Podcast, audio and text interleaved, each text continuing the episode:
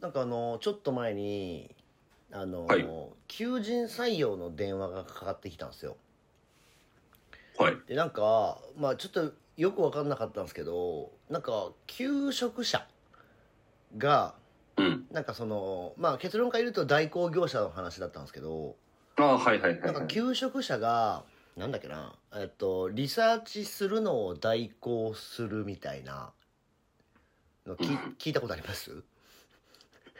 リサーチするのを代行、か代わりに探すってことですか？そうそうなんですよ代わりに探すサービスを始めた会社ですみたいな自分で探せよ、そんなの。そうだからもう話を聞いててこいつ何言ってんだって思ったんですけどなんかそのうん。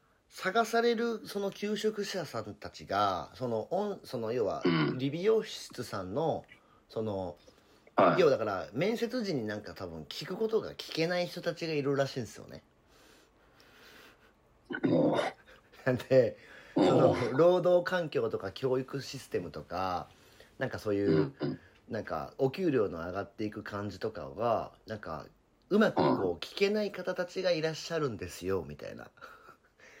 でそれをなんかその求職者さんたちがなんかその事前にリサーチしてくれたら助かるみたいな声で立ち上げた会社ですみたいな。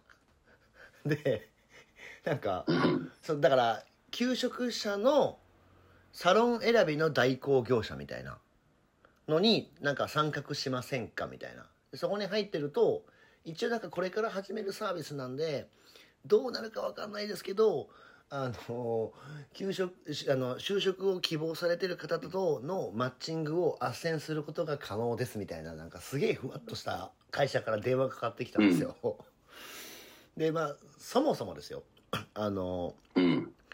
自分でそういうことが聞けない人たちって、まあ、多分あんまり使えないわけじゃないですか、絶望的ですね。そう。だからあのまあ丁寧にお断りしたんですけどなんかな、はい謎のなんかそのそんなやつらおるんかいっていうようなでむしろそこの部分をなんかビジネス展開しようとしてるなんかうん。変な会社があるんやっていうのになんかすごいちょっとなんかすごいな世の中っていうふうに思ったんですけどそういうのなんか隙間もいいとこっすね。そういうのかかってきたことないですか？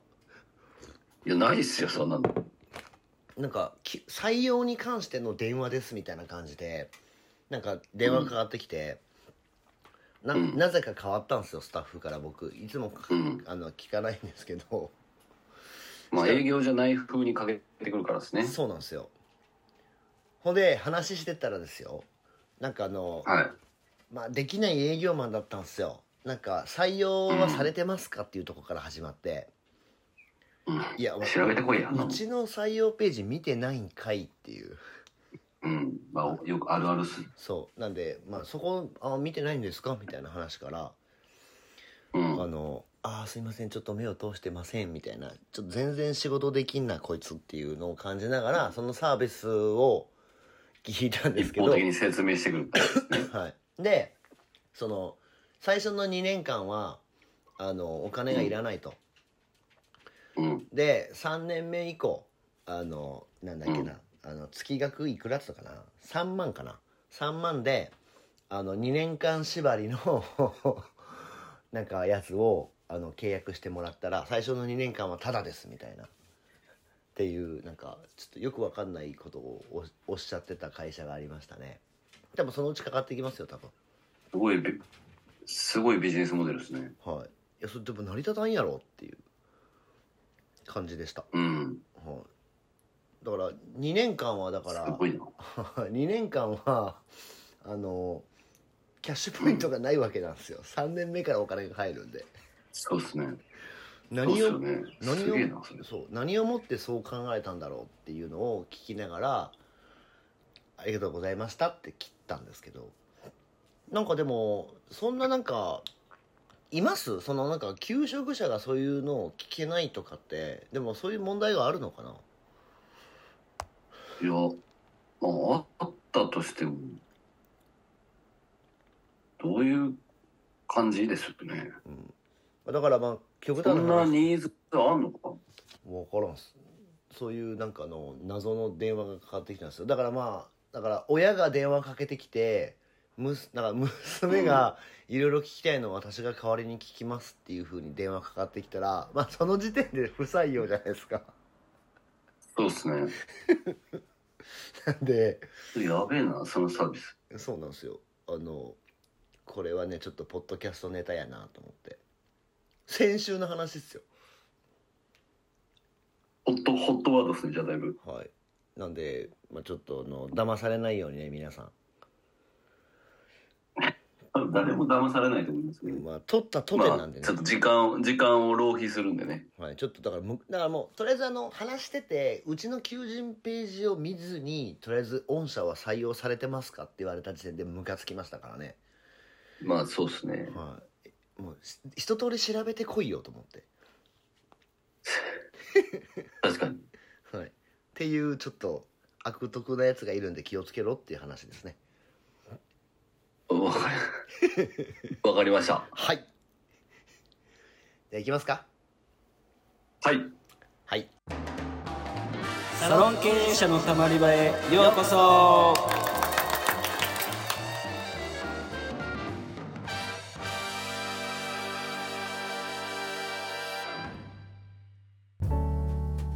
サロン経営者のたまり場は経営者のモヤモヤを吐き出してスッキリするだけで解決はしない番組です。お気軽にたまっていってください。改めましてうかいです。原です。今回は？今回はですね、はい。えっと、まあ、僕がよくご相談をいただく、うん。えーどうしたら店舗展開できますかっていうはい。ワードについてなるほど解説をさせていただこうかなと。まあでもね巷では店舗展開のスペシャリストですからいやいやいやいや。あのーまあ、2種類あると思うんですよ。はい店舗展開は。はいまあ、あの、僕のように FC モデルで、うんえーマニュアルではいガンガン縛っ、まあ、縛りながらルールを作って、うん。量産型でいくタイプと、はい。えーあとは直営をはい。増やしていって、はい。まあ、いわゆる、ちょっと、スタープレイヤーっぽい美容師をプロデュースしながらやっていくプロデュース型と、はい。はい。え2種類あるので、うん。えーただ、そこの、店舗展開する上で、まずそのどっちに進むか、マニュアル型でいくか、プロデュース型でいくかをまず進む、あ決めるっていうところと、はいはい。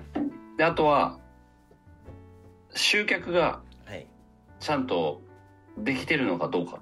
うんうんうんここが抑えていれば、はいえー、まあ、3から5まではいける。うんうんうんはい。はい。で、求人の仕組みがちゃんとしてると、えー多分5から10とか、もっといけるっていう。はいはい段階ですね。はい。はいで、割とその、求人、あ、求人じゃない、集客を、はい。あの、その、新規を取れてると、集集客ができてるっていう、まあ、できてるんですけど、はい。ただその、やっぱり、毎月どのくらいの金額で、はい。どれくらいの範囲で新規数がこう平均的に安定的に取れてるかっていうところがめちゃくちゃ大事だと思っていてはい。そのあの新規数ってはい。一定数超えるとリピート率が下がるじゃないですか。まあ間違いなく下がりますね。はい、なんでその30人とって、うん、と70%とか60%に落ちるのかはい20人とって80%ぐらいで推移させていくのかっていうところがはいあの割ともう取れると盲目的にもっと欲しいになるんですよ。うんうんうんはい。なんで、えっ、と、これ相性なんですけど、マニュアル型で進めていくなら、はいやっぱり新規数をあまり取らずにリピート率を上げていく戦略の方が合ってて、まあそりゃそうでしょうねはいはい。で、プロデュース型の場合は結構ガンガン新規を取りまくっていく戦略の方が合ってます。はいはいはいはいはい。ただ、えー、どうしても、まあ、どっちもホットペッパーはやっていいんですけど、使い方が、うんまあ、スタイルとか結構そのデザインで勝負する感じがプロデュース型は増えるんで、うんまあ、ちょっと独立だったりとか、はうーん、教育の段階でやめていくのが多くなるのがプロデュース型。いはいはいはいはい、ですね。で、うんと、まあ、僕のコンテンツなんではっきり言うと、多分プロデュース型をやれる人は基本的に、えーそもそも SNS 上とかでメモ、目立ってないと、あの、無理っすね。そうでしょうねあの、お前誰やねんっていう話の人に、お前誰やねんっていうプロデューサーにプロデュースされたくないし、集まんないから、はい。なので、プロデュース型でこう自分のブランドで伸ばしていきたいっていう方、まあ一定数いらっしゃっていいんですけどうん、その、あなたのブランドとあなたの技術、はい。あなたのスキルはそんなに特別なんですかっていう話で、僕今んとこ知らないですけど、あなたのことっていう話になるんで。なんで、その段階でプロデューサーとしてはこうもう死んでいるというか、まあまあ始まってもないので、はいじゃ、じゃあ今からなんか目立てるんですかっていう話うんにはなるんですよね。しょはいしょっぱい話。はいはいはいはい。あの、なので自分のブランドっていうのはまあそもそも何ぞやっていう、まあやり方はあるんですけど、結構偶発的に生まれるパターンがプロデュース型のプロデューサーになる美容師さんは多いか、はい。あの、その、ちょっとなんだろう、は花があるというかスター性がある方が多いので、はい。まあなかなか狙って取りに行けるポジションではないので、まあそりゃそうですね。うん。はい、店舗展開において、まあ、マニュアル型である程度推し進めていく方が数と規模は取りやすいかなっていうところがあります。まあそう確かにはい。で、どっちも、えー肝になるのは絶対に集客うんです。で、集客が取れてから結局マニュアルを作って再現性を取りに行けばいいので、順番としてはですよ。いまあ、基本、両方、まあ、どもちろん同時に行った方がいいんですけど、はいなかなかそんな現場でながらだとできないんで、確かに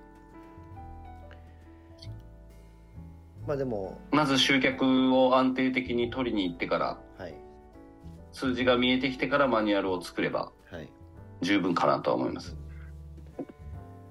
まあ、人が集められればねそのなんか働きじゃあお客様も働き手もはい。言うて伸びますもんねそうです、そうです。はいはまあ確かにプロデュース型はちょっと茨の道感がすごいですね、まあ、独立で泣く人たちがほとんどっていうい。そうですね。プロデュース型の場合は結構早く店舗展開していかないと飽きられるんで、そうですよね、人が集まらなくなるですね。はい、あとはなんかうまくそのなんか巻き込めなんかなんていうんですかねあのうまくなんかその 組んだ状態でプロデュースしながら店舗を出させていくような感じにしていかないとマジであのうん。別ブランド作って敵になるっすもんねそうですね。まあ多分気にされなければ全然いいんですけど、はい。いや、そうやってあの、自立心を持たしたのは、その、お前やろって話。店舗のおかげでそれはそうなるやろっていう話にはなるんで、はいはい。まあでもなかなかだからプロデュース型でこう独立を阻止してる感じはい意外とないんじゃないかな。あでもなんかないんじゃないですか？なんかそれでなんか本当になんかうん。ものすごいスケールしてるところって。あんまなくないですか、ないっすね。まあまあ社内独立みたいにしてるからはい。わからないのかもしれないですけど。はい。まあ、だからそれをうまく社内独立みたいな感じに持ってって広がってるのがうん。やっぱりあのアースさんとかじゃないですか、まあそうですね。はいまあ、あれは一個の形ですからね、そうですね。だけどやっぱりそういうのを考えずにやっていくと多分あの自分でやった方がいいっていうところになんかまあねターミネーターじゃないですけどスカイネットと同じで自我に目覚めるんで基本。そうですね。なんでまあまあ難しいですけどね。そうですね。じゃあもうじゃああれですか？どっち型をを目指してるんですかっていうのを聞くんですね最初にそうですね。ででもどっちの割合が多いですか？プロデュース型をね。いやそのそこが決まってない方はやっぱ多いですよ。ああなるほど。まあそうか。まあ普通に考えたらそこまで考えてない人たちがそういうふうに言いますもんね。うん。まあでもやっぱ店舗展開っていうのがなんかねパワーワード化してるんで今。そうですね。はい。ブームですね紙質改善の次のはい。そうですね。まあ順番をちゃんとやり方があるのでそうです店舗展開の場合は、えーまずちょっとそこからきっちり考えていかれると、うんうん。まあ、店舗展開しなくてもいいかなってなったりとか、まあ、34店舗でいいかなとか、はいはいはい。まあ、3店舗ぐらいなら全然ね、はい。3店舗あれば年商1億いけますしそうですよね。まあ、はい、そこまですっごい離れたところとかに出さなければ多分全然管理も可能なので、確かに。はい、まあ一応じゃあ2店舗あれば店舗展開ですからね。そうですね。言葉的には。うん。展開はしてます。なんでまあ本当に、はい、集客がとりあえずできてればとりあえずいいってことですねまずは。はい。ちょっとそのあたりの角度からはい。いろいろ皆さん考えていただけるとい。いかなと思います。やっぱ違いますね。ちょっと厳しい内容でしたけど 皆さんはきっと聞いてくれると思います。はい、聞きますよみんな。まあでも、はい、皆さん多分店舗展開したいって気持ちはあるかないかで言ったらある人の方が多い気がするんで、はい。うん、参考にぜひぜひお願いします。あの我々一応セミナーもやっていくので。はい。そんな話を聞きたい方はぜひはい。ご質問かセミナーへごご参加をお願いいたします。お願いします。はい。はい。それではまたお聞きください。さようなら。さよなら